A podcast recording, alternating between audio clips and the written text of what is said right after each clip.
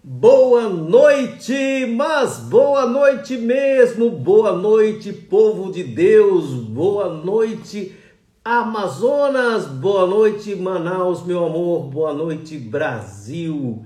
Nós estamos em uma semana missionária abençoada. Hoje nós teremos Reverendo Ronaldo Lidori, nós vamos conversar um pouco, pela graça de Deus, daquilo que o Senhor tem nos dado e alguns desafios que todos nós enfrentamos.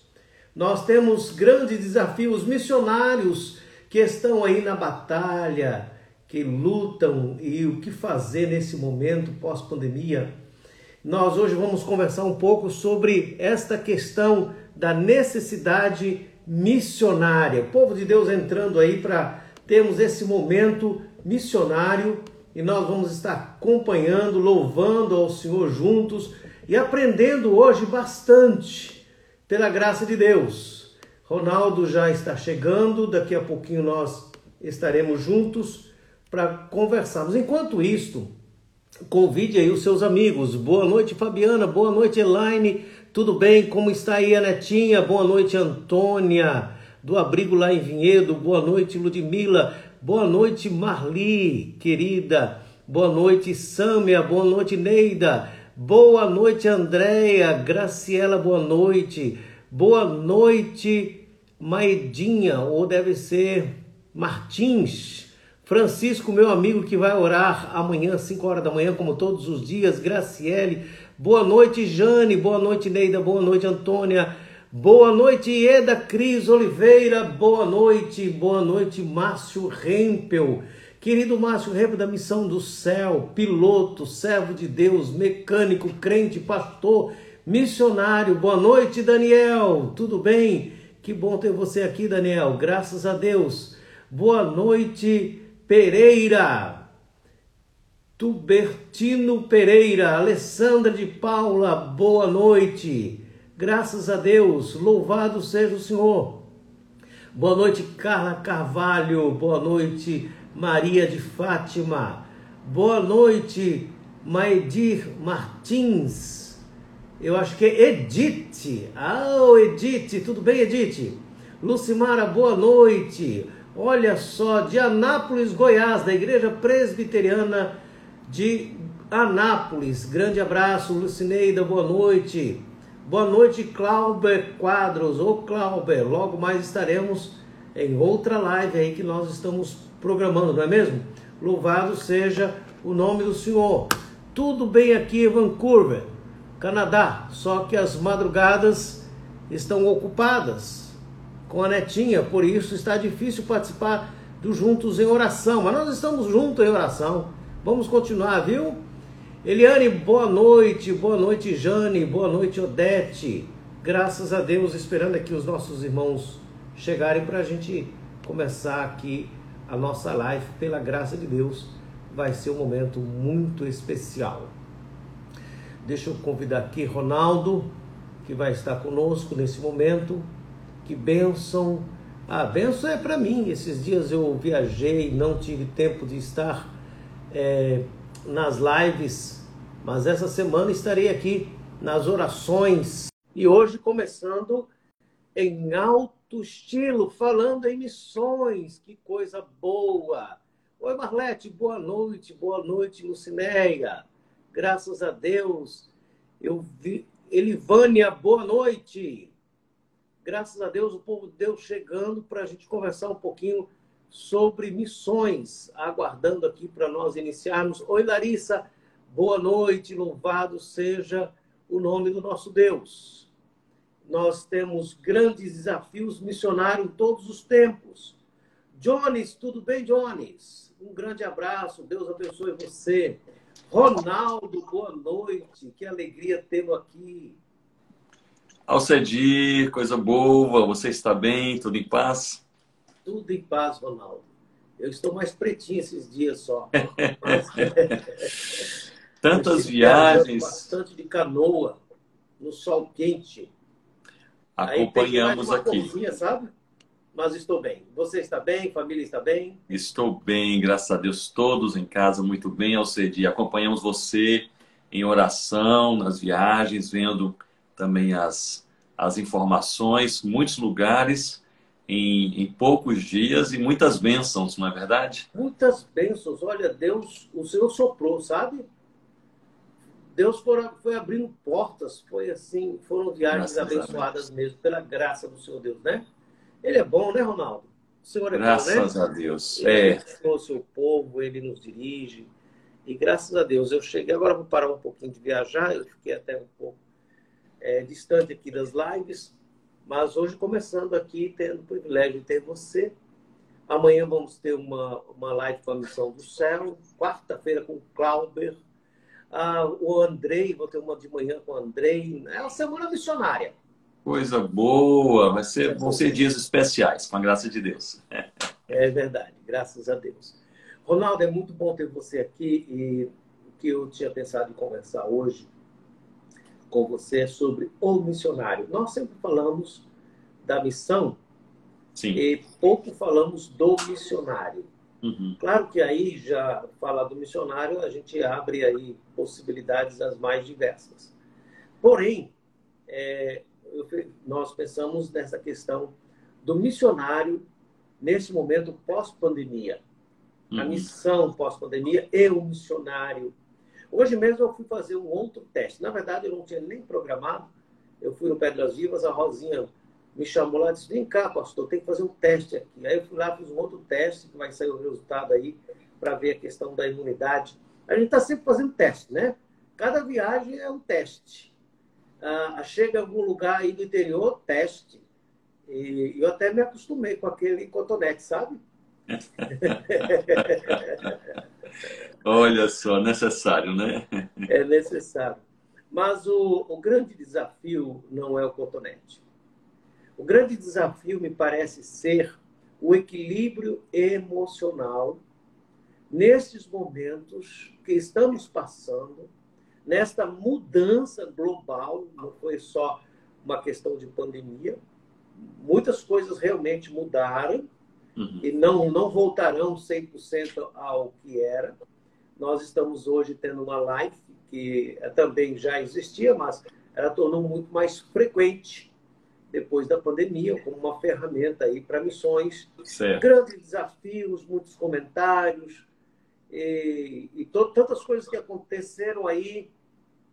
Mas é o missionário, onde, onde ele se encaixa, qual o perigo que ele corre, ah, quais são os desafios que o esperam, como como responder diante da igreja, qual esse desenvolvimento, enfim.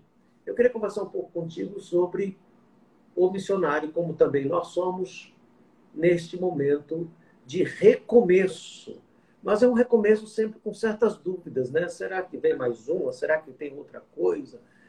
E como fica o coração do missionário? Você que trabalha é, bastante com consultoria missionária, vamos pensar um pouco aqui em consultoria missionária, né? Como certo. você tem visto isso, Ronaldo? Como que os missionários estão lidando? E aí, é, é certo que as respostas aqui quanto a missionário vai servir para todos os crentes. Claro. Principalmente os crentes que estão aqui, que amam missões, amam o Senhor Jesus, né? Certamente, certamente. É, é, um, é um ótimo tema, Alcedi, muito apropriado, muito relevante, é necessário em nossos dias. É, sem dúvida, especialmente do ano passado para cá, com, com, com a pandemia, algumas coisas mudaram bastante, é, outras coisas ainda estão mudando, e a vida ela não se resume é, nos fatos da pandemia, mas é um, um acúmulo de, de responsabilidade, de impressões, de uma caminhada às vezes prolongada. E a impressão que eu tenho, especialmente você mencionou prestando consultorias missionárias, pensando no missionário de forma específica, é que aqueles que estavam já enfraquecidos em alguma área da vida, ao entrar de uma maneira, de uma maneira mais prolongada é, nesse, nesse período de crise, aquilo que estava enfraquecido veio à tona. E isso é algo normal da vida humana de todo, todo cristão quando nós estamos enfraquecidos, imagine alguém que está caminhando em uma, em uma mata e alguém coloca aí, então, sobre os seus ombros uma mochila com, com 25 quilos, é verdade? Ou 30 uhum. quilos. E você então tem uma caminhada quilômetros à frente. É, qualquer parte do seu corpo que estiver enfraquecida, depois de algumas horas você vai começar a, a sentir. Eu creio que é algo parecido que aconteceu é, nesse período de pandemia, pensando mais especificamente, né? Nessa, nessa, nessa crise mundial, aquilo que estava enfraquecido numa perspectiva mais física ou mental, emocional, enfraquecimentos é, relacionais, é, espirituais, é, ministeriais, aquilo que estava enfraquecido é, se tornou, ou veio, a, veio à tona e se tornou mais nítido, mais claro para, para cada pessoa, cada casal, cada cristão, cada missionário e pastor também.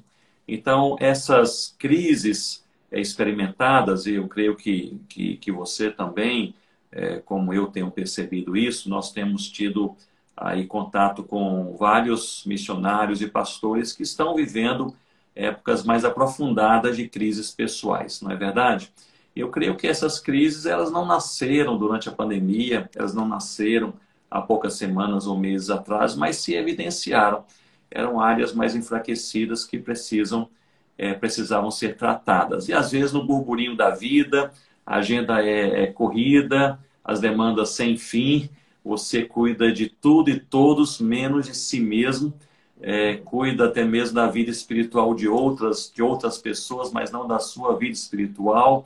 Você prepara e lê a palavra de Deus para ensinar belos sermões, é, ensinar a palavra do Senhor por meio de de, de belos sermões, mas não para se alimentar dela. E eu creio que esses enfraquecimentos, em geral, se tornaram mais, mais nítidos. Alguém me perguntou outro dia se nós estamos vivendo uma época de maior fraqueza na Igreja uhum. do Senhor Jesus. Eu, eu respondi dizendo que acho que não. Acho que não. Eu creio que essas épocas de crise elas vêm a evidenciar fraquezas já existentes. Se nós temos mais casais em crise, se nós temos mais ministros é, com dúvidas ministeriais, nós temos mais gente abatida, mais gente angustiada. Essa época de crise ela evidencia fraquezas já existentes. E você fazendo essa pergunta, me vem, a, me vem à mente a, a, a palavra de Deus em, em 1 Samuel, capítulo 1 Samuel capítulo 30, quando Davi ele, depois de uma, de uma batalha, ele volta para a cidade de Ziklag, onde ele morava com a sua família, e os seus amigos e os seus homens com as suas próprias famílias. E ali, chegando em, em Ziklag, ele percebe que a cidade foi saqueada pelos amalequitas. E uhum. talvez tenha sido este o episódio, um dos episódios mais, mais é, angustiantes na vida de Davi, e o versículo 6, 1 Samuel 30, diz assim: Davi muito se angustiou, pois o povo falava em apedrejá-lo, porque todos estavam em amargura, cada um por causa de seus filhos e de suas filhas, porém Davi se reanimou no Senhor seu Deus. E me vem à mente esse texto porque é, certamente muitos de nós é, passaram nas últimas semanas e últimos meses momentos de muita angústia, perdendo amigos chegados, é, vendo o sofrimento de muitas pessoas queridas, tentando ajudar sem conseguir cooperar com todos que de fato precisam, ah, você vendo pessoas é, alquebradas ao seu redor e você pode certamente orar por cada uma delas, mas nem sempre assisti-las. E, e nós vemos aí muitas famílias em luto, inclusive, o certo é que vivemos essa época de maior angústia. E aqui Davi ele passava por algo, algo é, crítico em sua vida, porque diz que ele muito se angustiou. É, o povo, o povo era o povo dele, né, dos homens que lutavam com ele. Falavam em apedrejá-lo, quer dizer, os seus próprios amigos falavam em apedrejá-lo, porque cada um estava amargurado é, pelo filho e pela filha que havia, que havia perdido.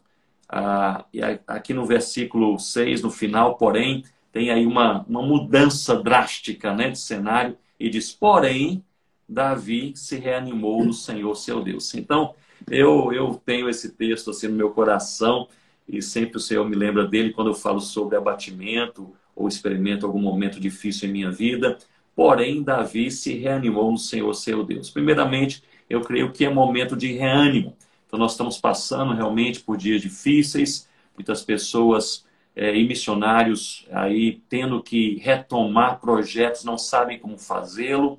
É, lidamos com um número grande de missionários em diversas organizações missionárias que não conseguem visto para voltar para os países onde trabalham, enfim. Uhum. É, no meio de tudo isso, porém, Davi se reanimou no Senhor seu Deus. Eu creio que é momento de reânimo, é momento de nós relembrarmos aquilo que é fundamental, aquilo que é essencial, que é a soberania de Deus, a bondade de Deus, a presença de Deus, a direção de Deus, os planos de Deus que não fazem muitas vezes sentido para nós, mas fazem sentido para o reino do próprio Deus e para a glória do próprio Deus. E nos reanimarmos, não nos reanimarmos em nós mesmos, essa, essa frase final é lindíssima, ele não se reanimou nos seus, nos seus amigos que estavam com ele, não se reanimou na sua própria habilidade, talvez pensando, eu já venci um gigante, eu posso perseguir os amalequitas. Ele se reanimou no Senhor, seu Deus, se reanimou em saber quem Deus é e o que Deus faz. Então, eu penso que para aqueles que estão abatidos, vivendo uma crise mais prolongada nesse período da vida e da vida cristã e do ministério também, é momento de nós nos reanimarmos em Deus, nós, nós relembrarmos na palavra, em nossos corações, quem Deus é e o que Ele faz. E aí, reanimados, podemos nos levantar, não é? E ali, depois de reanimado, ele ele logo se levantou e perseguiu os inimigos e ganhou força nova, todo mundo foi atrás, nem todos conseguiram, estavam cansados. Os que conseguiram, eles seguiram Davi e finalmente ali conseguiram derrotar os inimigos, recuperar suas famílias e os despojos e foram abençoados pelo Senhor. Mas eu queria aqui, já nesse início de conversa, deixar essa palavra aos desanimados. Né? Reanime-se em Deus. Você não vai conseguir se reanimar é, nos seus amigos, nem em sua própria força, nem em sua própria história, mas você vai conseguir se reanimar em Deus, em quem Deus é e o que ele faz. De alguma forma você está dizendo que apesar das lutas, das dificuldades, do desafio pós-pandemia, também uma oportunidade de fé. Nesta oportunidade de fé, que é, é, é encorajador ouvir um texto como este. Mas algumas vezes, Ronaldo, o missionário não está muito como Davi, não. Ele está muito mais como o, o grupo que ali estava bastante desanimado e precisa ouvir mesmo uma palavra de ânimo. E nem sempre ele tem a iniciativa. É, eu não sei quantos missionários foram contaminados, mas muitos, e você mesmo disse, muitos nem puderam voltar ainda ao campo missionário. É, esta questão afeta profundamente as emoções. E como lidar é, com a pessoa, a pessoa com ela mesma, porque é o seguinte, saber que nos fortalecemos no Senhor é encorajador e é um ponto de partida. Mas às vezes, no momento das emoções abaladas, a gente não tem coragem de dar um passo. Não, não, não tem coragem de correr risco o que, é melhor fazer?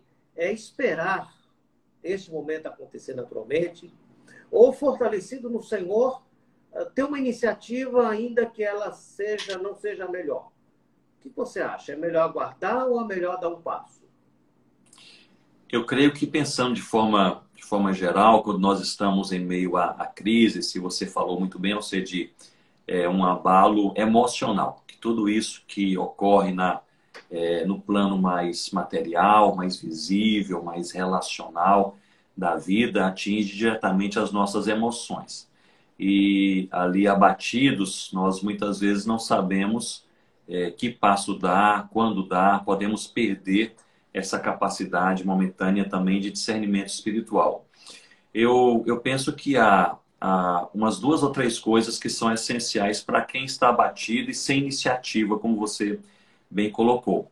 Eu creio que a primeira é observar essa oportunidade, olhar para essa oportunidade de abatimento como uma, uma, um cenário onde Deus pode não apenas fortalecer o seu coração, mas relembrar a você também é, o Deus no qual você crê e como você crê. Eu, de fato, entendo que essa caminhada é uma caminhada de fé. Ontem estava partilhando na igreja sobre Abraão, quando chamado por Deus em Gênesis capítulo 12, e o Senhor diz para ele sair da sua terra, da sua parentela, da casa do seu pai, para a terra que te mostrarei. E achei aquilo curioso no texto bíblico, porque Deus poderia falar com Abraão: você vai para a terra dos cananeus, que fica aqui a 700 quilômetros naquela direção. Mas Deus não falou. Ele deixou Abraão no suspense, né? Para a terra que eu te mostrarei. E Deus só foi mostrar aquela terra no versículo 7, quando ele chegou na terra. E Deus disse: Esta é a terra né, que darei a você e a sua descendência. Quer dizer, é, Abraão viajou meses a fio em total incerteza humana, sem saber para onde ia, sem saber onde ficaria com a sua família, o que o aguardaria e assim por diante. Por que Deus fez isso? Bem, não sabemos os planos de Deus e os propósitos de Deus, mas aqueles revelados nós podemos aí perceber. Eu creio que Deus não está chamando Abraão para ganhar uma terra nova ou para ter um nome respeitado entre as nações, mas para aprender a crer em Deus como único Deus. Era uma caminhada realmente, uma jornada de fé. O alvo maior de Deus na vida de Abraão era torná-lo crente, era converter o seu coração, era fazê-lo crer de maneira mais profunda, é, plenamente é é, é, é, contagiante crer que aquele Deus que o chamava era o verdadeiro Deus e o único Deus. E eu penso que, de maneira semelhante, Deus faz isso conosco. E nós saímos e nós estamos na caminhada e não sabemos o próximo passo, mas é, o primeiro, meu primeiro ponto aqui é este. É, essa é uma oportunidade. A incerteza e a angústia elas se manifestam como uma oportunidade para nós crescermos em nossa fé.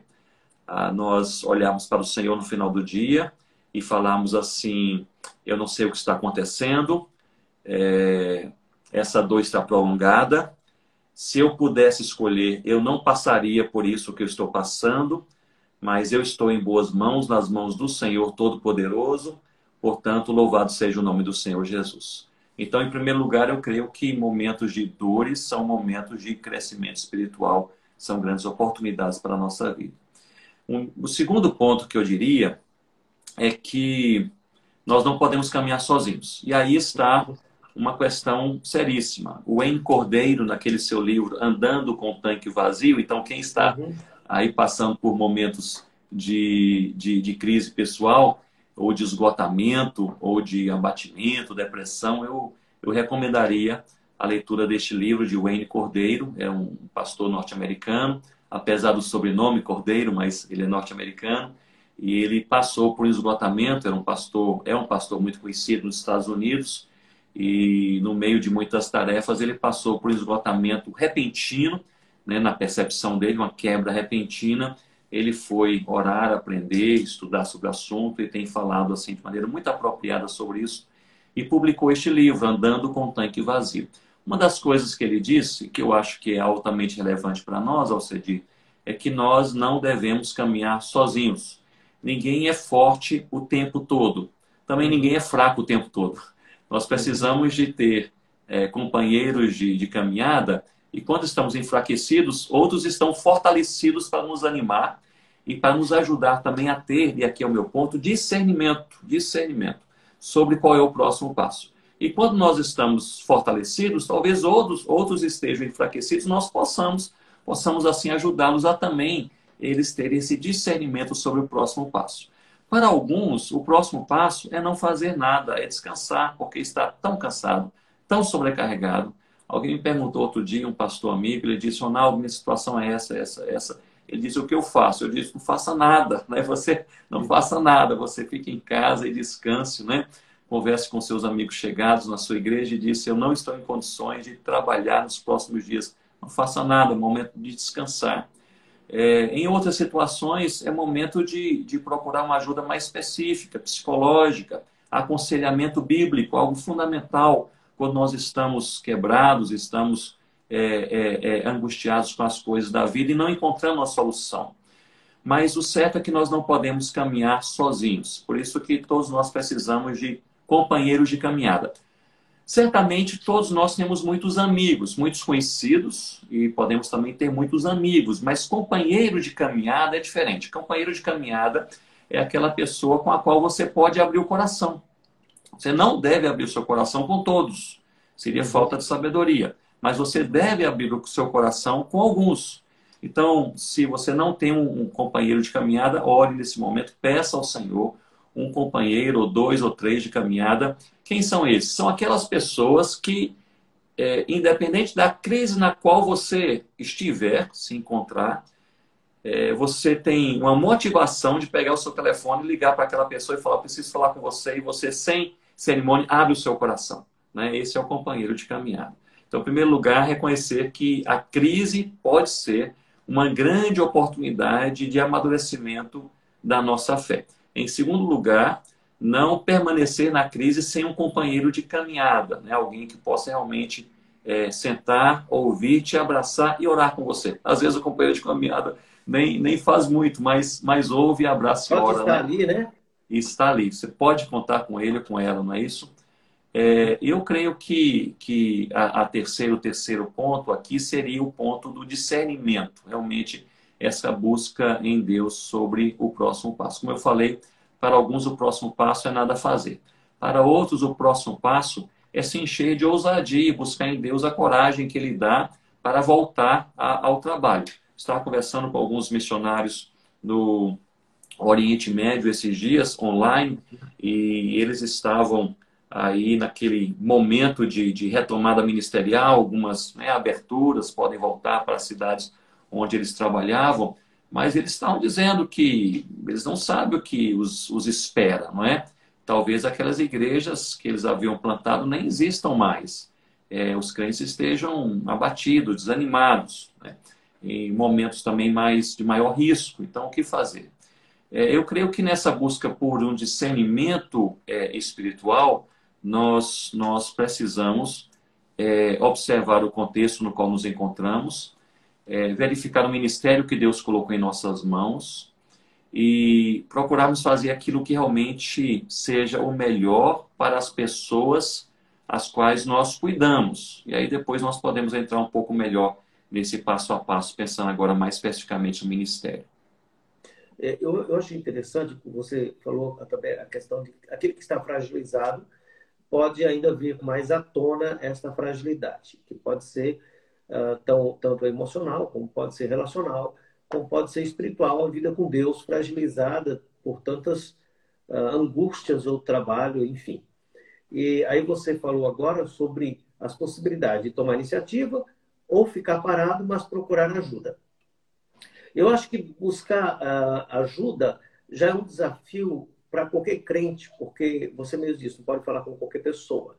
E às vezes tem aquele pensamento assim, mas eu vou procurar um psicólogo, né? Foi mencionado aqui um psicólogo. Eu vou procurar um profissional, uma ajuda pastoral. É, e aquela ideia assim, crente não precisa disso. Missionário, menos ainda. E, é, e outra coisa, Ronaldo, é essa questão de ficar parado. Para alguns missionários, ficar parado é pecado. Se parar um, um mês, se sente inútil. Porque tem Sim. aquela questão das, da, da hiperatividade, né? Sim. É, uma das coisas que eu acho que é importante o missionário perceber, você mesmo falando uma vez sobre a dinâmica de Jesus, né? Que ele tinha aquele momento com a multidão, não é isso? Ele isso. tinha aquele momento com os discípulos, ele tinha um momento com três dos, dos discípulos mais chegados, e ele tinha aquele momento com o pai. Eu não sei se é mais ou menos esta, é, esta colocação, mas é mais ou menos isso que eu ouvi. De parar, de aquietar. Eu acho que tem aquele momento de de fazer, de ir, de uh, Deus está abrindo portas, então vamos. Uhum. Mas tem um momento de parar e de aquietar sem culpa.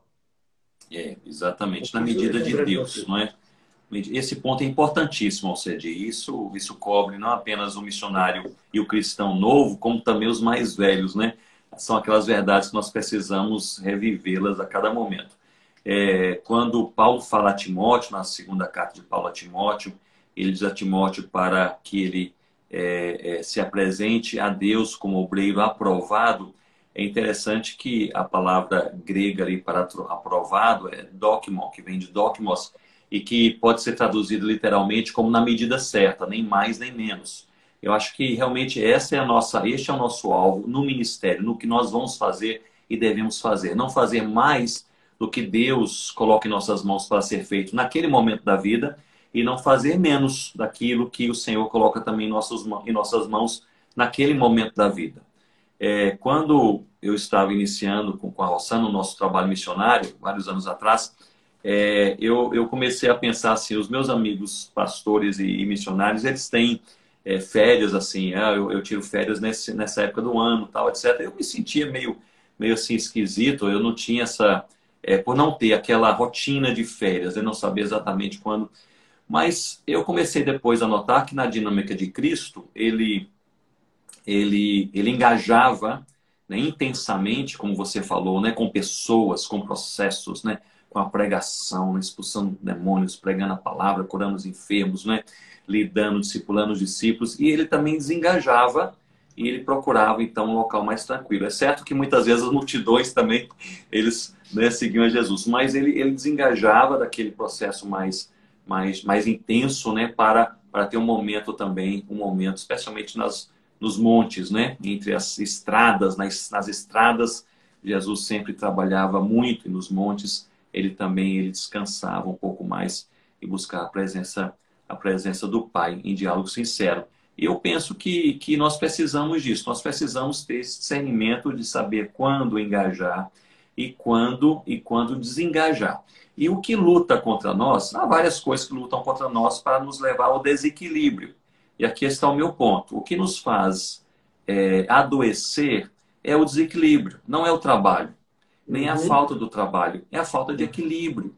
Nós precisamos fazer na medida certa, aprovados, né? nem mais nem menos. Às vezes nós queremos fazer mais por puro orgulho, queremos fazer mais para parecer que fazemos o que outros não fazem.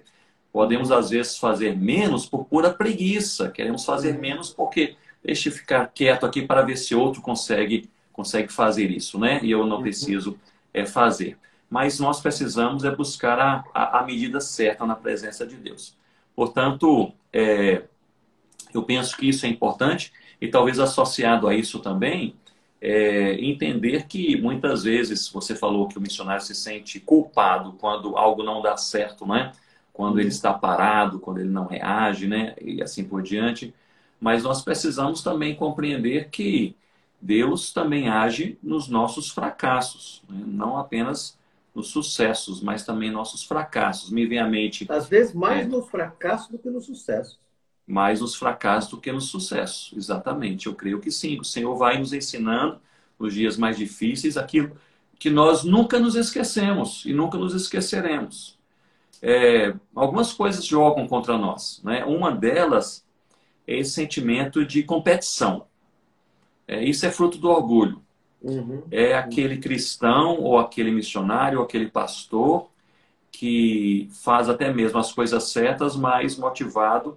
É... Com motivações erradas. As motivações erradas, exatamente. E uma das motivações, muitas vezes, é a competição, é, é querer chegar primeiro, é querer fazer mais, ter um resultado maior, é, é ter ali uma, algo que possa, possa é, ser olhado pelos outros e, e, e, dito, olha, só fulano que conseguiria fazer, você conseguiria fazer isso, outros não conseguiriam, né? Ter um relatório no final do ano que se destaca dos demais e assim por diante. enganoso é o coração, nosso coração tem uma raiz ligada ao orgulho que precisa ser tratada essa raiz no temor do Senhor, na, na humildade de Cristo, na palavra de Deus, diariamente, diariamente. Uhum. Então, é, é um, um, essa raia de competição é uma raia de adoecimento. E às vezes é muito e sutil. E acontece muito no campo missionário, né, Ronaldo? É assim, acontece. Quando, acontece quando você em... pensa em missões, você não imagina que isso pode acontecer no campo missionário. Acontece Mas em todos os campos. E no campo missionário também, certamente, porque, é, primeiro, sempre os missionários, bem como pastores e outros, eles são comparados com outras pessoas, não é verdade? quando um pastor, meu pai, quando eu nasci, meu pai já era pastor. Então, eu me lembro quando, desde criança, quando, quando chegava na igreja nova, ele era um pastor itinerante, sempre havia igrejas novas, né? Me lembro uhum. que sempre havia as pessoas falando assim: é, mas o pastor fulano de tal fazia daquela forma. Uma comparação, né? isso é natural, vai ser comparado. O missionário, quando chega no campo missionário, a igreja que envia, envia 10 missionários e vai olhar para os 10, né? mas por que, que fulano fez? Mas Cicrano, esse já plantou essa igreja, fulano está lá há 10 anos e não plantou aquela igreja, alguma coisa aconteceu. Nós seremos comparados, né? mas a nossa função é nós não andarmos na raia da competição. Se somos comparados, se somos avaliados, se somos julgados, em certa medida, nós precisamos ser avaliados não pelos resultados, mas pela nossa fidelidade a Deus, e seremos avaliados pelos que nos enviam, pelos nossos líderes, isso também é saudável, pois nós precisamos prestar contas, mas por outro lado, nós não podemos cair nessa armadilha do diabo, que é nós entrarmos numa raia de competição com a outra pessoa. Então, se estamos sendo avaliados e, e, olhamos, mas esse aqui trabalhou assim, graças a Deus, olha tanta coisa acontecendo, e esse irmãozinho aqui, quase nada aconteceu, o que será que, qual será o, o problema? E às vezes ali abordados nós podemos, naquele, no coração enganoso né, que nós temos, ali entrar numa rede de competição e querer agora trabalhar e produzir, demonstrar resultados apenas para, para agradar os homens, não a Deus. E essa questão pragmática, né? Porque também tem uma pressão pragmática, porque esse produziu, aquele não produziu. Eu, eu, eu ouvi uma vez a, a, a irmã Jacobete, ela, ela é de disse, Deus. Nós estávamos fazendo uma, uma oração, ela disse: Não importa o que as pessoas pensam de mim, eu quero saber o que Deus pensa de mim. E isso eu achei tão lindo. Precioso, outra, precioso. Outra frase assim que eu gravei no coração, fui visitar uma, uma missionária junto com Steve Sheldon. E ela estava naquele campo há 30 anos, sem sucesso. Aparentemente sem sucesso. Sim. E nós estávamos tomando um, um caldo de macaxeira com, com peixe. E eu perguntei para ela, mas valeu a pena? Ela ficou irada quase, sabe? ela ficou em pé e falou assim com bastante ênfase. E ela perguntava para mim: obedecer a Deus vale a pena? Vale a pena obedecer a Deus? Aí eu fiquei quieta, ela estava um pouco brava. Aí ela sentou, eu continuei tomando a sopinha e ela perguntou: E você? O que você está fazendo aqui? Eu falei: Eu vim aqui porque obedecer a Deus vale a pena. Eu acho que é isso que é importante, é ter em mente. É, porque tem... Hebreus diz que a cada um Deus deu uma carreira. É verdade, é. E, e ao cedir, cada um, a cada um Deus deu uma carreira, e a cada um Deus dá dons, talentos e oportunidades, numa certa medida, em diferentes momentos da nossa vida. Então, é, eu até penso que naquela carta de segunda carta de Paulo a Timóteo, capítulo 4, quando, quando Paulo diz, é, procura, não, perdão, quando faça o trabalho de um evangelista, não é? Quando ele diz a uhum. Timóteo, ser sóbrio, etc. Lá, então ele diz, faça o trabalho de um evangelista é, ali eu creio que Paulo está dizendo a Timóteo, não para ele evangelizar, mas para ele cumprir o ministério segundo o seu chamado, né? observando ali Efésios 4.11, em que Paulo diz que Deus chamou alguns para serem apóstolos, profetas, evangelistas e pastores mestres, possivelmente Paulo estaria dizendo a Timóteo assim, faça o trabalho de um evangelista, ou seja, faça o seu trabalho, você é um evangelista, não queira fazer o meu, eu sou um apóstolo. Então, Paulo está dizendo que Faça o trabalho que Deus colocou em suas mãos, uhum. segundo o chamado que Ele deu a você. Nós somos todos diferentes, todos diferentes, né? Uhum. É, muitas pessoas têm, têm dons e talentos e oportunidades em certas áreas, mas são aquelas pessoas, naquelas circunstâncias, naquele momento da, da, das suas vidas, seus ministérios, não é? A questão é muito pessoal. É o que Deus está falando em minha vida, né? o que Deus está colocando em minhas mãos, e qual é a direção que ele me dá nesse momento. Nós precisamos, assim, ter essa particularidade de entendimento, sem, sem entrar em raios de competição e sem buscar aplausos que também uhum. nós não precisamos é, de aplausos. Aliás, os, os, os, elogios e, os, e também as críticas, é, ambos é, são, são, são perigosos, não é? Mas eu diria que que os, os elogios eles são mais perigosos que as críticas, porque as críticas pelo menos nos, nos levam a nós pararmos, pensarmos e refletirmos. Elogios podem nos colocar em um caminho, um caminho estranho, não é verdade? Então nós precisamos realmente cuidar disso. E assim, eu queria dar uma palavra, se me permite, Alcedi, claro. para aqueles que estão se sentindo fracassados. Você falou aí E deixe-me pegar a sua palavra, você disse na missionária às vezes sente fracassado, né? Verdade, né? Verdade. Eu também já tive a experiência de conversar com uma missionária suíça, uma, uma senhora missionária suíça, líder de uma, de uma equipe missionária no noroeste africano, na Gâmbia, e ali ela trabalhava com a equipe há 35 anos sem ver nenhuma conversão numa etnia, num segmento étnico, sem ver nenhuma conversão, sem ver nenhuma igreja nascer entre aquele povo. E ali, me levando ao aeroporto, eu, eu perguntei o que vocês pensam em, em fazer agora. E ela disse: continuar trabalhando até que Deus faça alguma coisa. Então, muitas vezes nós precisamos lidar com os fracassos, não é?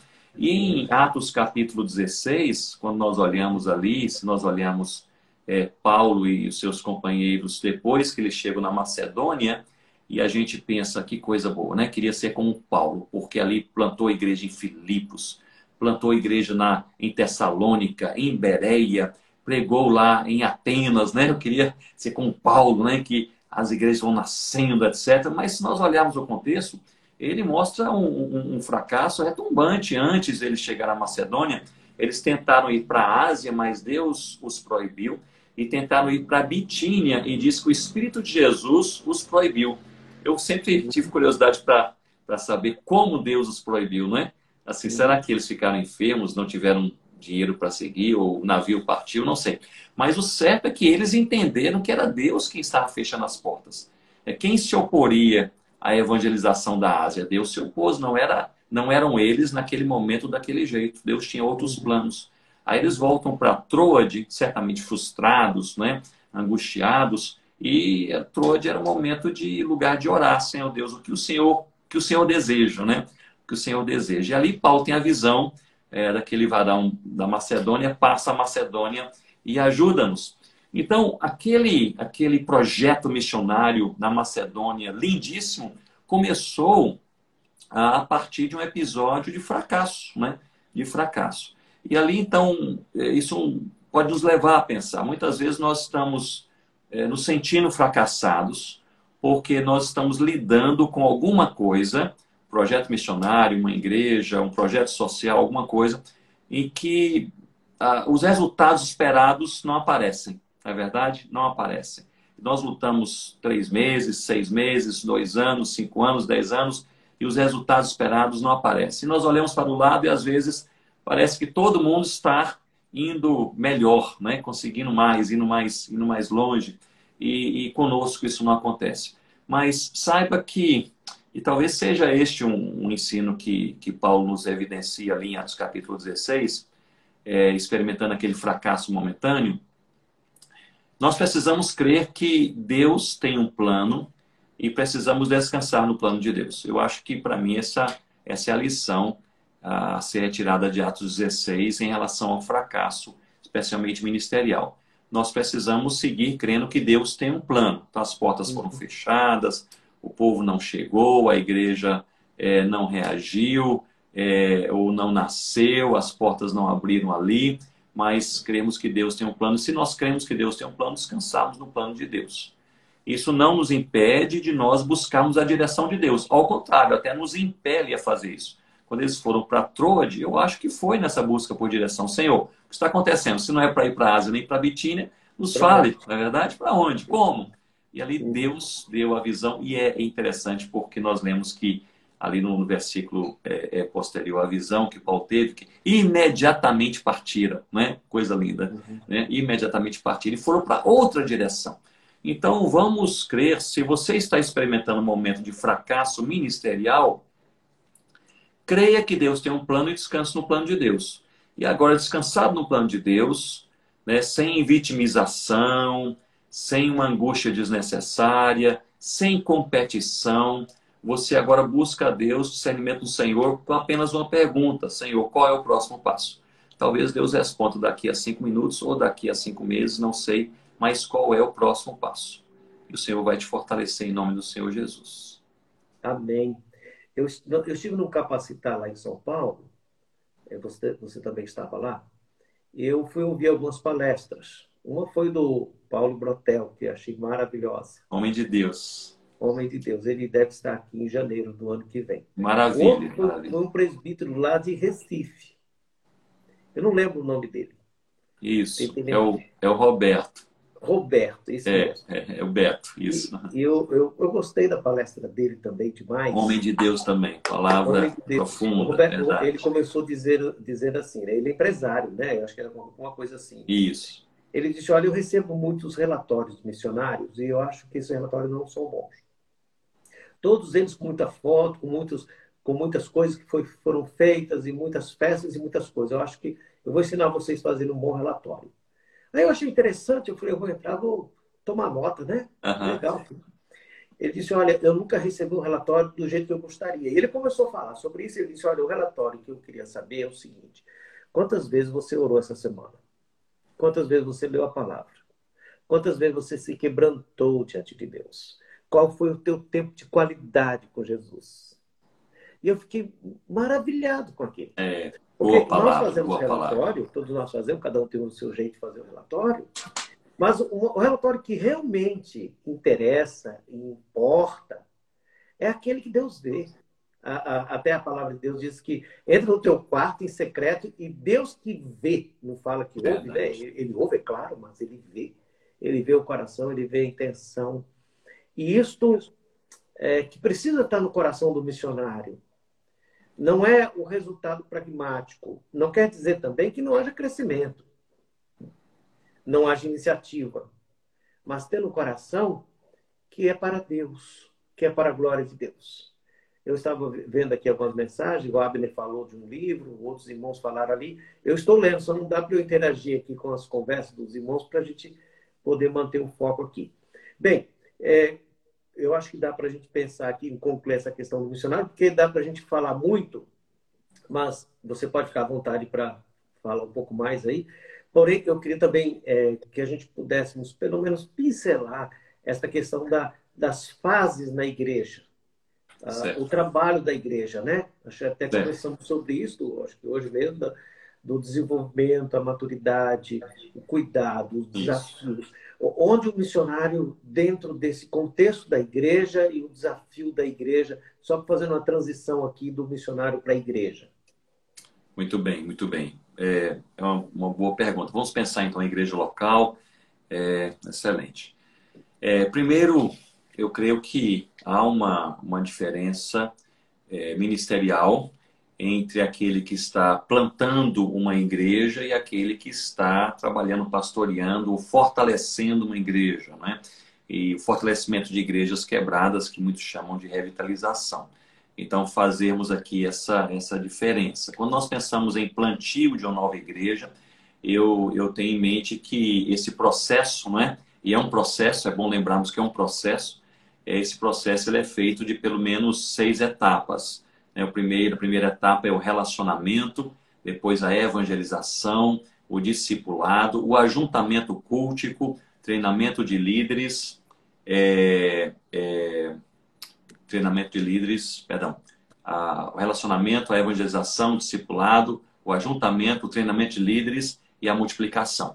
Então, os seis, as seis etapas que todo plantador de igreja, no contexto pioneiro, e, e, e nós temos trabalhado juntos, né, Alcedi? Temos visto isso aí, aí no, no, no dia a dia, realmente, né? Começar a desenvolver relacionamentos, aí o Senhor abre portas para, para a evangelização, aqueles que são evangelizados que vêm ao Senhor Jesus devem ser discipulados. Quando já alguns crentes sendo discipulados, é o momento de juntá-los em cultos né, públicos, ali para adoração a Deus. Logo, os líderes começam a ser treinados e depois a expectativa é que haja ali uma multiplicação, seja aqueles indivíduos, aqueles cristãos agora evangelizando outros, ou seja, a igreja também plantando novas igrejas. Isso aí pensando agora em plantio de, de igrejas.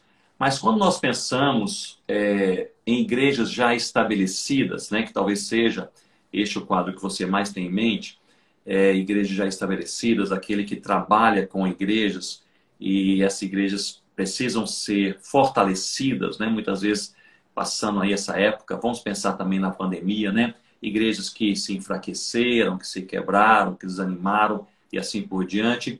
Eu penso que há, há duas coisas a nós temos em mente. Em primeiro lugar, é nós tentarmos entender em que fase essa igreja local se encontra.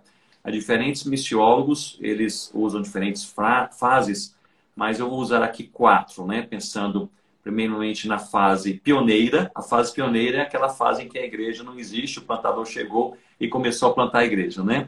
E agora aqueles primeiros irmãos começam a se encontrar. É a fase pioneira. A segunda fase é a fase da formação, em que agora já crentes no Senhor Jesus, esses crentes começam a, a participar, a formar ali a igreja local por meio dos cultos públicos, da comunhão, da oração, do encorajamento pastoral e assim por diante. Então, a fase da formação. Terceira fase é a fase do desenvolvimento. Agora, aquela igreja já está formada e a liderança, os crentes locais começam a ter iniciativas, começam a liderar, é? começam agora a tomar decisões, né? começam a ter é, novas ideias né? e assim por diante. É o desenvolvimento. E a quarta fase, que é a fase da maturidade, em que agora aquela igreja ela está amadurecida na palavra, né, na doutrina, é, na, na, na, comunhão, na oração, na missão e assim por diante. Então vamos pensar rapidamente aqui em quatro fases: a fase pioneira de desenvolvimento, de formação e a fase da maturidade. Quando nós estamos lidando com uma igreja que está enfraquecida, nós precisamos primeiramente levantar essa pergunta: em que fase essa igreja essa igreja se encontra. Porque se essa igreja se encontra, por exemplo, na fase pioneira ou de formação, é uma fase muito sensível, é muito sensível. A ausência do plantador pode levar essa igreja à ruptura ou até mesmo essa igreja, essa igreja desaparecer. E estão ali apenas alguns poucos crentes e se diluem, se separam e a igreja local desaparece como igreja local. Então, nessas duas fases, e é são as fases nas quais muitos missionários se encontram. Eu estive prestando consultoria para missionários nos últimos meses, desde o ano passado, missionários que se encontram nas fases é, pioneira e de formação e que tiveram que deixar os campos missionários devido à pandemia, mas é um momento dificílimo, porque essas igrejas não têm ainda a liderança própria, ou seja, os crentes locais próprios, maduros o suficiente para liderar o povo na ausência de uma, de uma liderança mais amadurecida, mais experiente. Então, um momento muito sensível. É preciso que o plantador volte o máximo, o mais cedo possível para esse, para esse trabalho, esse ministério. Já nas fases de desenvolvimento e maturidade, já há cristãos locais. E esses cristãos locais exercem influência e, exercem liderança em boa medida. Portanto, é um momento de nós investirmos mais nos crentes locais. Então, há aqui alguns erros em potencial. Seja, por exemplo, o missionário que, às vezes, a igreja está na fase de maturidade, quer dizer, lá na frente já liderança local, mas ele age como se estivesse na fase pioneira. É ele quem ora, ele quem prega, ele que visita, ele que aconselha, ele que pinta a igreja, né? ele que, que conserta o barco, etc, etc, e não investe para que as pessoas os líderes em potencial possam florescer. Esse é um erro.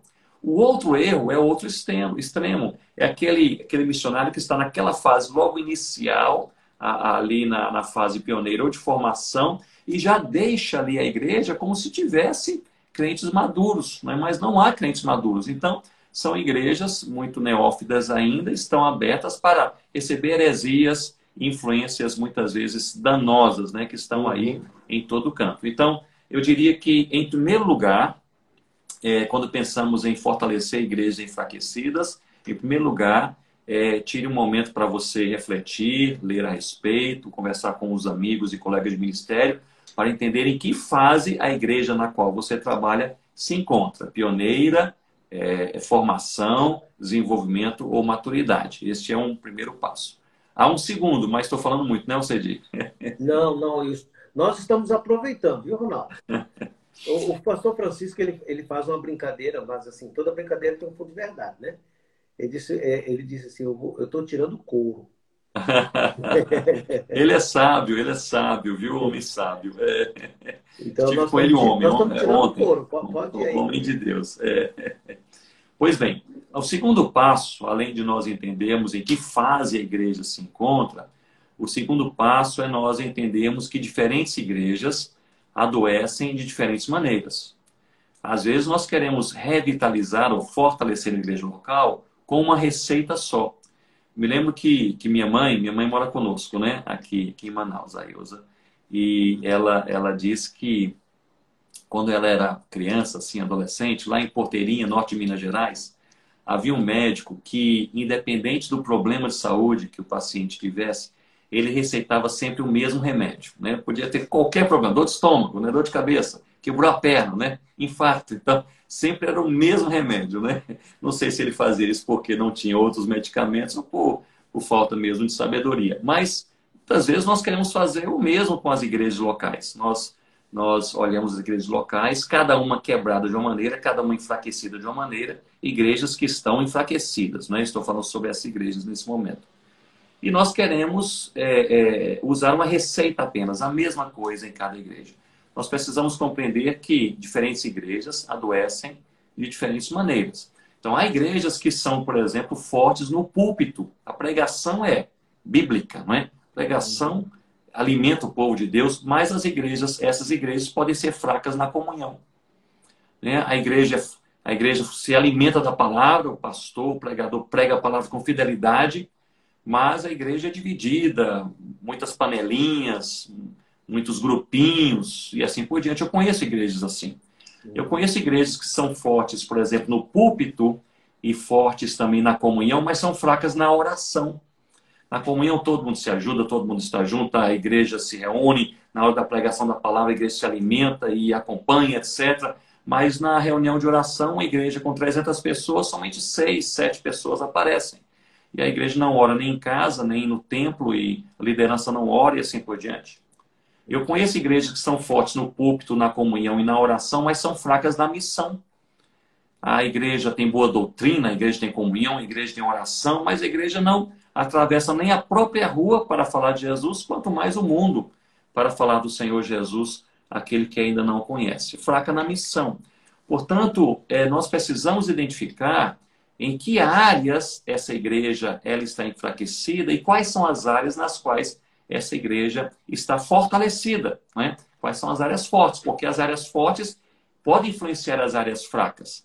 Estive conversando com, com o líder de uma igreja, o pastor de uma igreja local, é, uns dois, três meses atrás, e ele disse: Ronaldo, minha igreja é fraquíssima na missão. Não querem nem ouvir falar sobre missão.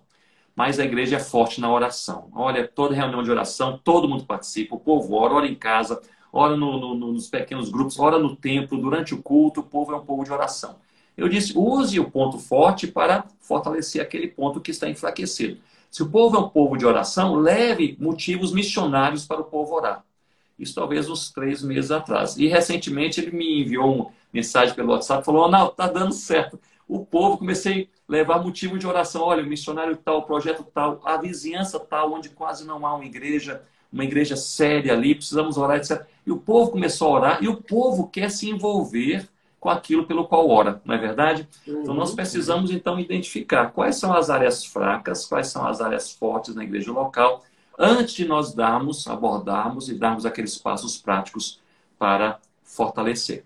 Eu diria assim, pensando agora naquele missiólogo protestante, o primeiro missiólogo protestante do século XVII, o Gisbertus Vutius, um homem de Deus, é, um, um, teólogo é, holandês, professor universitário durante 42 anos, né, ensinou teologia. Oi. Eu sei que você não faz isso, mas este livro, é aquele livro que eu li, eu quero que todo mundo leia, sabe? Ah. Precisa ler. É, eu, eu acho que não é fazer propaganda, não, tá? Mas este é um livro que quem está nos assistindo aí, os missionários de vários lugares, ó, tem gente da Paraíba, tem gente do Paraná, tem gente de Parintins, tem gente do Sertão. É muito importante, eu quero indicar, leia este livro. Mas é, é só para te interromper aqui para falar da importância do Obrigado, obrigado, Alcedi. Mas sem dúvida, o Gisbertus Vutius, esse primeiro missiólogo protestante no século XVII, ele, ele desenvolveu a sua vida, seu ministério, seu ensino a partir de três colunas: a teologia, a piedade e a missão. E ele dizia: se é igreja, é missionária. Né? Se é igreja, é missionária.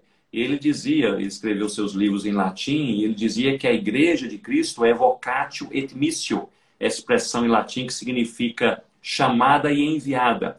Ele dizia que a igreja de Cristo é chamada por Deus em Cristo Jesus para a salvação e enviada por Deus em Cristo Jesus para a missão. E ele, ele grifa abaixo, ao mesmo tempo. E, portanto, nós somos, como povo de Deus, um povo chamado e enviado para, para a missão. E ele, em sua eclesiologia missionária, ele tem, inclusive, no século XVII, ele escreveu uma, uh, um dos seus livros, é, tem o título De Plantatione Ecclesiarum, que significa sobre o plantio de igrejas. E nesse livro, no século XVII, ele já tratava de eclesiologia missionária, perguntas que nós fazemos hoje. É coisa que a gente não imagina que lá estava discutindo, ele estava pensando. Não, nisso, né? exatamente. Uma das perguntas que ele, que ele, que ele levantou e que ele também é, respondeu, impressionante, ele disse: em que medida uma igreja filha deve estar ligada à igreja mãe? E em que medida ela deve se desligar? Então, a igreja mãe planta uma igreja filha, não é isso? Em que medida devem estar ligadas? ele disse: a igreja filha deve estar ligada à igreja mãe em duas áreas, na área da doutrina e da comunhão. Então a igreja mãe continua sempre investindo na doutrina para assegurar que a igreja filha continua na doutrina bíblica, né, segura, sólida, e também na comunhão, aquela comunhão, estamos juntos, não é por, por você agora ser uma, uma, uma, uma igreja já, digamos, organizada, né, a igreja filha foi organizada, você não, não deixou de ser amada não é verdade? Então, na doutrina e na comunhão devem estar sempre ligadas as igrejas filhas, as igrejas, às igrejas mães. Mas a igreja filha deve ter autonomia em relação à igreja mãe em três áreas: na, na governança, que é a liderança local, tomada de decisões, nas finanças, ou seja, naquilo que a igreja mesmo levanta para, para se sustentar e para, e para cumprir a missão, e em terceiro lugar, na missão, naquilo que a igreja faz, então expandindo o evangelho do Senhor Jesus. Coisa linda, não é? Então permanece ligada à igreja mãe na doutrina, na comunhão e é, gera autonomia na área da liderança, das finanças e da, e da missão. Isso no século XVII, né? Ele uhum. falar sobre isso. Mas apenas aqui, é, pensando um pouco sobre esse Gisbertus Vútius, algo que ele fez em um dos seus livros, foi em outro livro agora, um livro chamado é, Política Eclesiástica, em que ele trata também sobre novas igrejas. E ele fala sobre a necessidade do plantador de igreja é, observar, observar. Ou seja, ele está dizendo em outras palavras, é preciso sabermos como essa igreja está. Né? Qual o raio-x dessa igreja?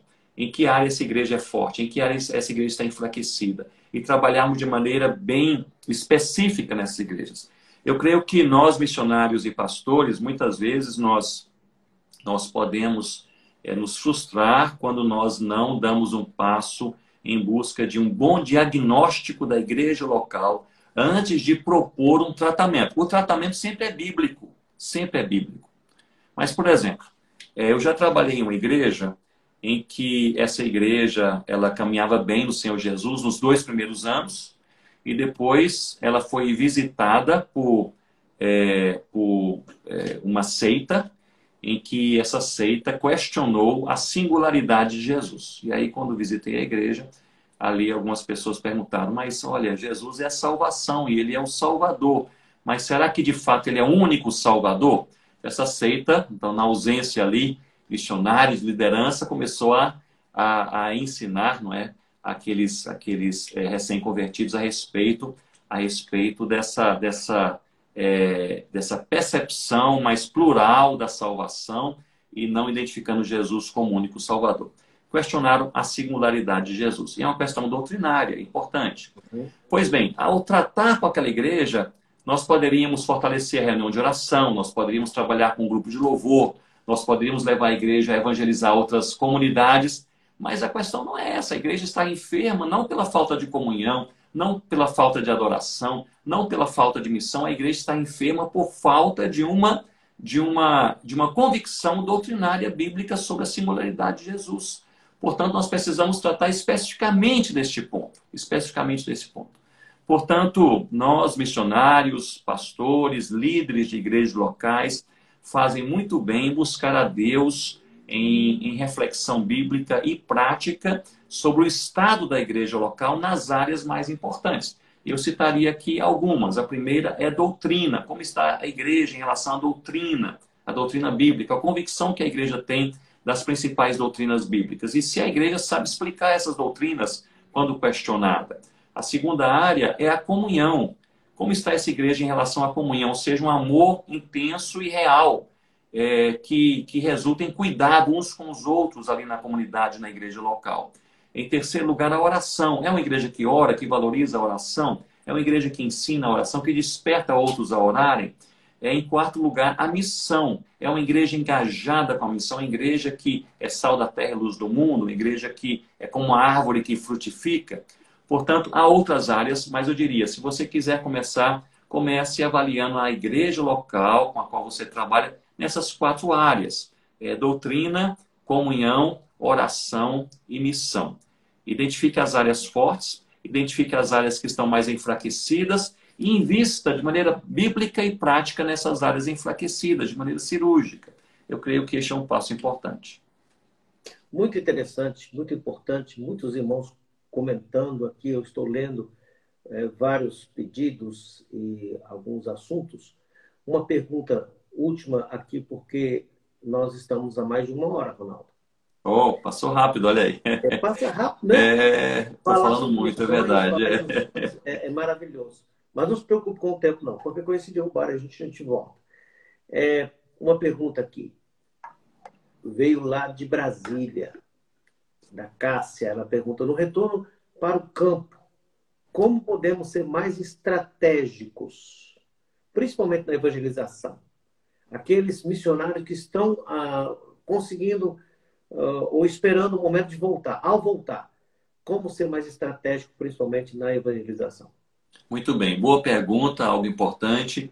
É, de fato, eu creio que todos os cristãos, mas vamos falar sobre nós missionários, porque os missionários eles lidam é, quase sempre, nem sempre, mas lidam quase sempre com algumas barreiras extras, não é? Algumas barreiras a mais. Às vezes é barreira linguística, cultural, geográfica, é, sociopolítica e assim por diante.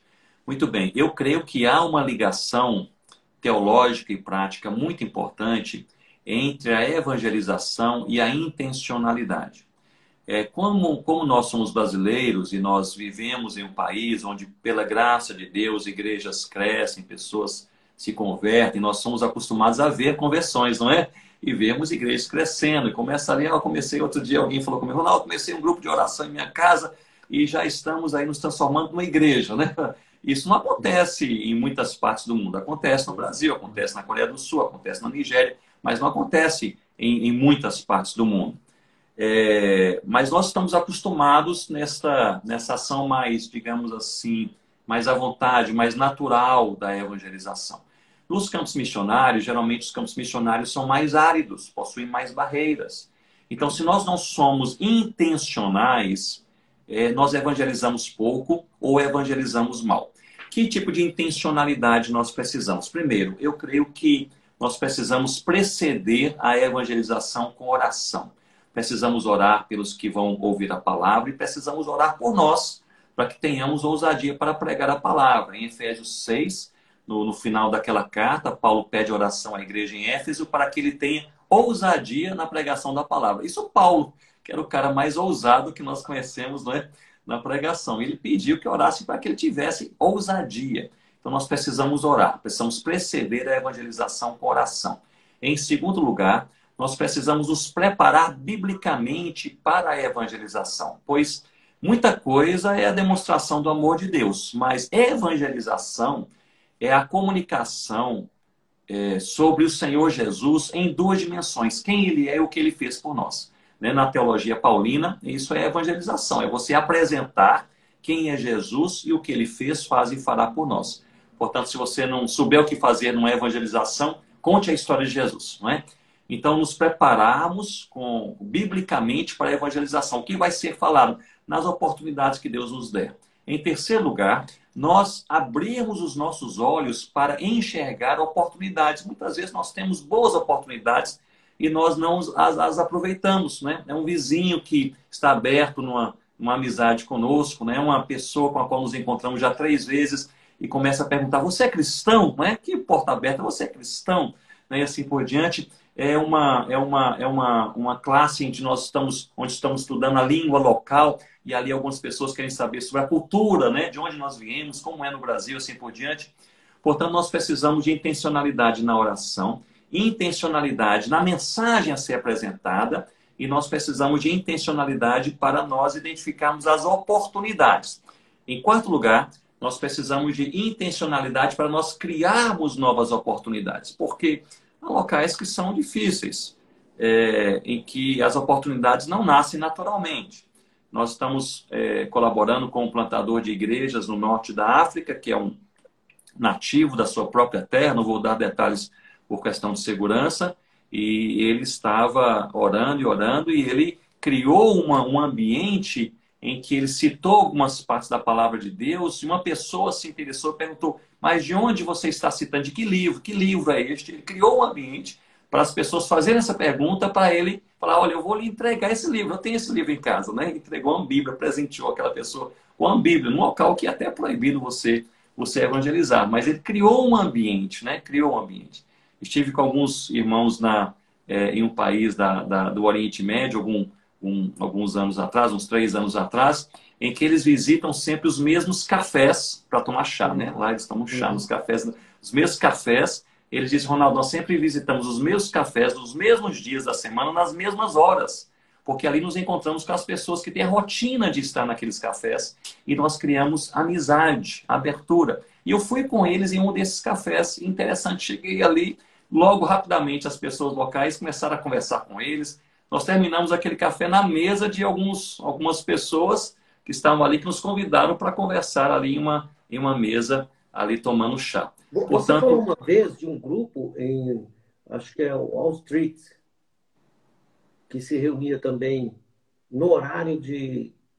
Exatamente, exatamente. É, é, eu, eu, eu, está, eu, eu dava uma disciplina chamada é, plantio de igrejas e, e, e e contextualização em um, curso de mestrado em missiologia nos Estados Unidos e dois e dois é, assim de maneira modular, né? Uma vez a cada dois anos, uma semana a cada dois anos, uma disciplina intensiva e dois alunos eles eram plantadores de igrejas de igreja em Manhattan, lá em Nova York. Eles estavam começando com esse desejo de plantar uma igreja em Manhattan. E ali nós estamos falando sobre pontos de abordagem. E eles falaram: olha, lá em Manhattan não há um ponto de abordagem, porque ou a pessoa ele é um, um, um, americano que está ali, ali é um centro né, econômico fortíssimo, ele está ali ocupado o tempo todo e quando ele termina o trabalho no escritório, ele volta para sua casa, mora num subúrbio, né, pega o metrô, pega um carro e vai embora, ou é um turista né, que está passando ali só para tirar as fotos e, e ir embora. Então, esse ponto de, de abordagem não existe. Eu falei, vamos fazer um exercício, né? Falei para toda a turma, fazer um exercício. E ali, o um exercício era procurar esse ponto de abordagem com olhos abertos, né? E com essa pergunta: onde estão as pessoas em um ambiente aberto o suficiente em que eu possa então abordá-los com, com o Evangelho do Senhor Jesus, né? E ali, é, depois nós tivemos um segundo módulo daquela aula online e aqueles dois rapazes, eu fiquei muito contente, eles falaram, olha, nós encontramos um ponto de abordagem, né? Nós pensávamos que não havia, mas havia. Era a chamada happy hour, né? Na happy hour, ou seja, os americanos que ali trabalham, eles terminam lá para 5, 5 e meia, né? Saem do escritório, mas é, é, a rush hour, aquele momento em que todo mundo está correndo, né? Os metrôs estão cheios, né? As ruas estão lotadas. Eles não querem pegar aquele trânsito, então eles vão para um, um barzinho, para um lanchonete, lanchonete para um um saguão de hotel e ficam ali conversando, esperando dar ali umas seis e meia, sete horas para poderem, poderem ir embora, ir para casa, né? Eles falam, nesse momento eles estão relaxados, estão tranquilos e abertos para serem abordados. E aqueles dois, dois plantadores de igreja falaram, nós imprimimos algumas centenas de cartões de visita, né? Com o nosso contato, etc. Já distribuímos para centenas de pessoas durante a happy hour. Portanto, nós precisamos também ser criativos, né? Ser criativos. Eu creio que esses, esses passos são passos, portanto, preceder a evangelização de maneira intencional, sermos intencionais na oração, é, nos prepararmos biblicamente, ou seja, saber o que vamos falar quando a oportunidade chegar.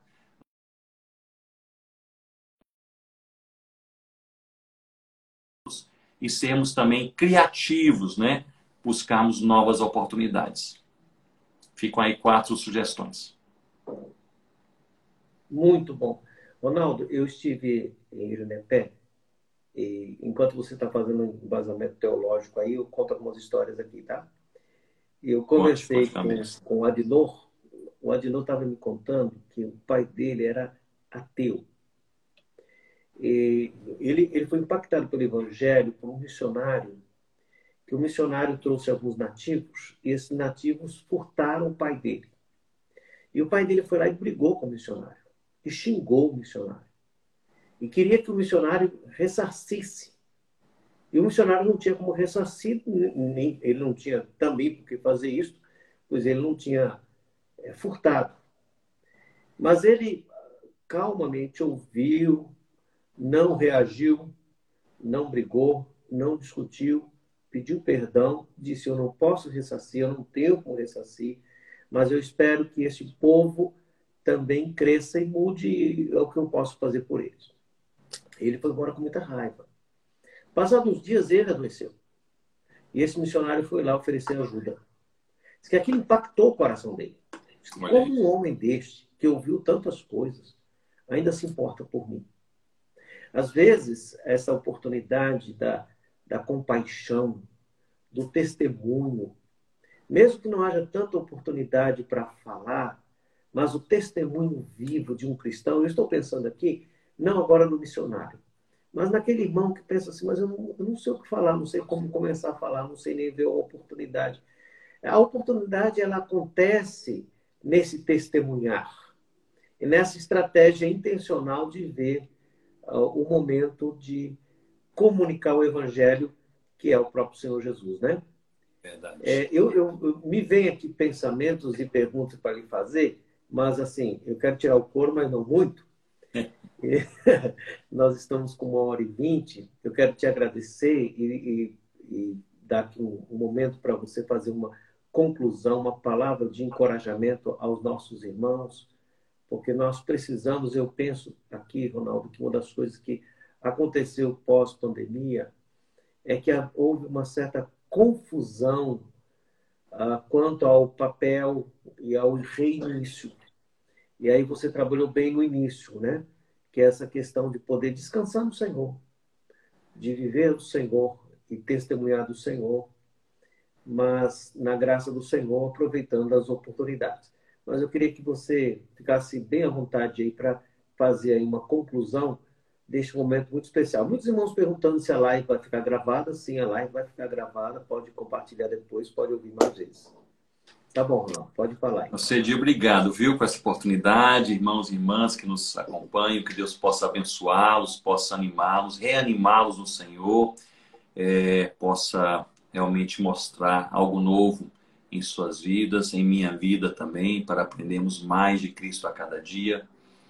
É, eu queria deixar como última palavra essa, esse encorajamento a nós pausarmos mais. Nós vivemos dias muito acelerados, a informação é acelerada, o conhecimento é acelerado, as oportunidades são múltiplas, você precisa passar todos os dias filtrando, não é verdade? Você não consegue ler tudo que chega às suas mãos, assistir tudo que chega às suas mãos, você não consegue fazer os cursos que gostaria de fazer, mas assim, é, nós estamos vivendo uma época muito acelerada e de uma maneira, uma, em consequência dessa época acelerada, também os pensamentos e os sentimentos são muito acelerados. E uma das, um dos efeitos é, negativos quando nós aceleramos os processos, é que eles têm a tendência de se tornarem mais superficiais. Então, a devocional precisa ser feita em, em poucos minutos, porque o dia começou e já há 15 demandas. É, as conversas com os amigos nem são conversas mais, são apenas rápidos áudios enviados, em que se ouve aí uma velocidade duplicada, porque não tem uhum. tempo nem para para ouvir o que o amigo tem a lhe falar. Você tem que tomar uma decisão eh, pessoal ou, ou ministerial importante, mas você faz isso em meia hora porque os projetos já estão em andamento, todos precisam aprovar, avaliar assim por diante. Eu penso que nós precisamos pausar mais, porque é, eu entendo assim, Alcedir, que cristãos experientes geralmente erram menos nas ações. É, mesmo porque já erraram muito nas ações e vão aprendendo, então cristãos mais experientes erram menos nas ações e erram mais nas reações. E o mesmo acontece com as lideranças também. E nós precisamos cuidar muito das reações. Eu creio que essa vida muito acelerada, sem tempo para reflexão, sem tempo para boas conversas mais aprofundadas sobre certos temas, sem tempo para abrir o coração, sem tempo para orar, sem tempo para ler a palavra, sem ficar olhando para o relógio de, de minuto em minuto, é, sem tempo para sentar com companheiros ministeriais e de fato pensar o projeto, o passo, o próximo passo, refletir sobre a igreja. Há, há irmãos que estão tão ocupados trabalhando na igreja que nem param para pensar como a igreja está. É, nós precisamos, e essa fica a minha palavra de encorajamento para vocês e para o meu coração, pausarmos mais, orarmos mais, refletirmos mais, nos aprofundarmos mais nos relacionamentos que Deus nos dá e nós darmos passos mais seguros, especialmente quanto às nossas reações. Cuidado com as reações. Você já é maduro em suas ações, mas cuidado com as reações. Ah, ao ser é, instigado, ao ser é, criticado, colocado contra a parede, é, respire, tire tempo para respirar, para orar, para pensar e não reaja tão rapidamente. Então fica aí essa palavra, uma palavra de pausa e profundidade no Senhor, na relação com Cristo. E eu trago aqui à sua mente aquela palavra que nós encontramos em, em Apocalipse capítulo 2, é, do Senhor, a igreja em Éfeso, uma igreja que foi elogiada porque ela tinha perseverança, ela tinha bom trabalho, que podemos ali traduzir também por boa missão, não é isso? Então tinha perseverança, tinha boa missão e tinha cuidado doutrinário, porque ela identificava os falsos profetas e se livrava deles. Então, cuidado doutrinário.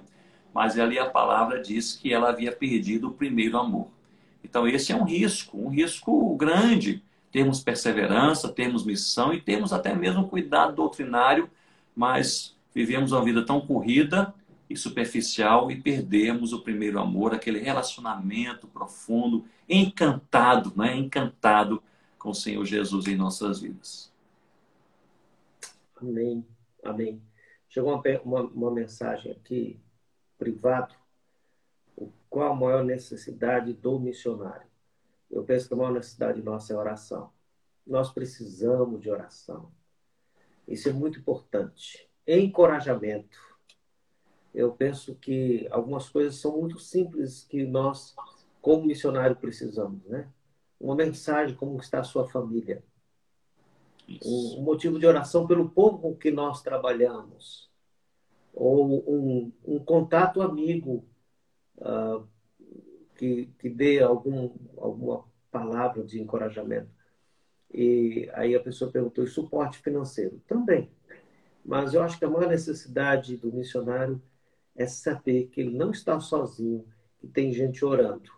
E aí eu acho que foi esse momento que nós tentamos proporcionar hoje para os nossos irmãos. Não estamos sozinhos.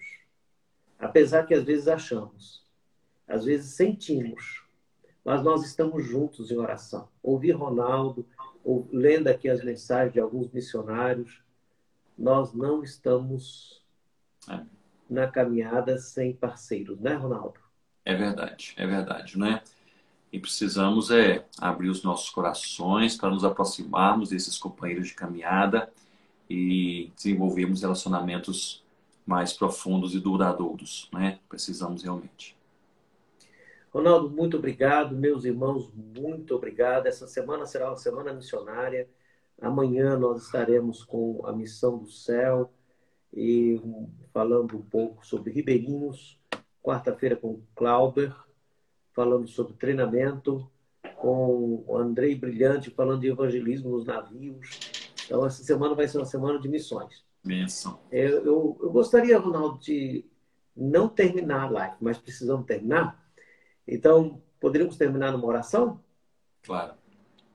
E você pode fazer essa oração? Posso, posso orar. Vamos orar. Senhor Deus, muito obrigado, porque o Senhor é é o único Deus, o único verdadeiro Deus, porque o Senhor é, é grande, é tremendo, o Senhor é justo, é bom, é amoroso. O Senhor nos amou, nos chamou, o Senhor nos transformou, tem nos transformado e o Senhor nos segura em Suas mãos. Nós estamos em boas mãos. Ó Deus, dá-nos fé suficiente para podermos, podermos adorar o Senhor e dá-nos fé suficiente para podermos também descansar no Senhor.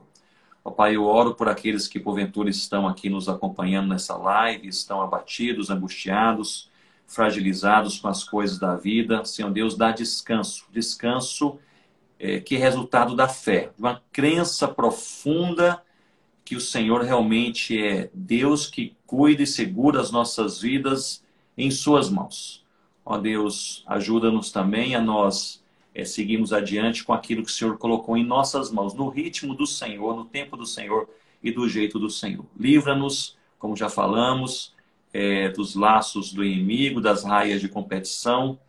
É, Senhor Deus, livra-nos do coração enganoso, do orgulho, da soberba e dá-nos a humildade do Senhor Jesus, a humildade de Cristo. Nós precisamos a cada dia para, de fato, não apenas fazer o que é certo, mas glorificar o Teu nome. Senhor Deus, cuida de cada um. É a nossa oração em nome do Senhor Jesus. Amém, Deus.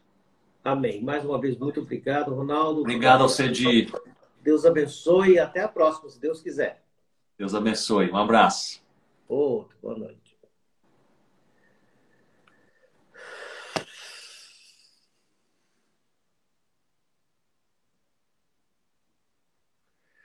Glória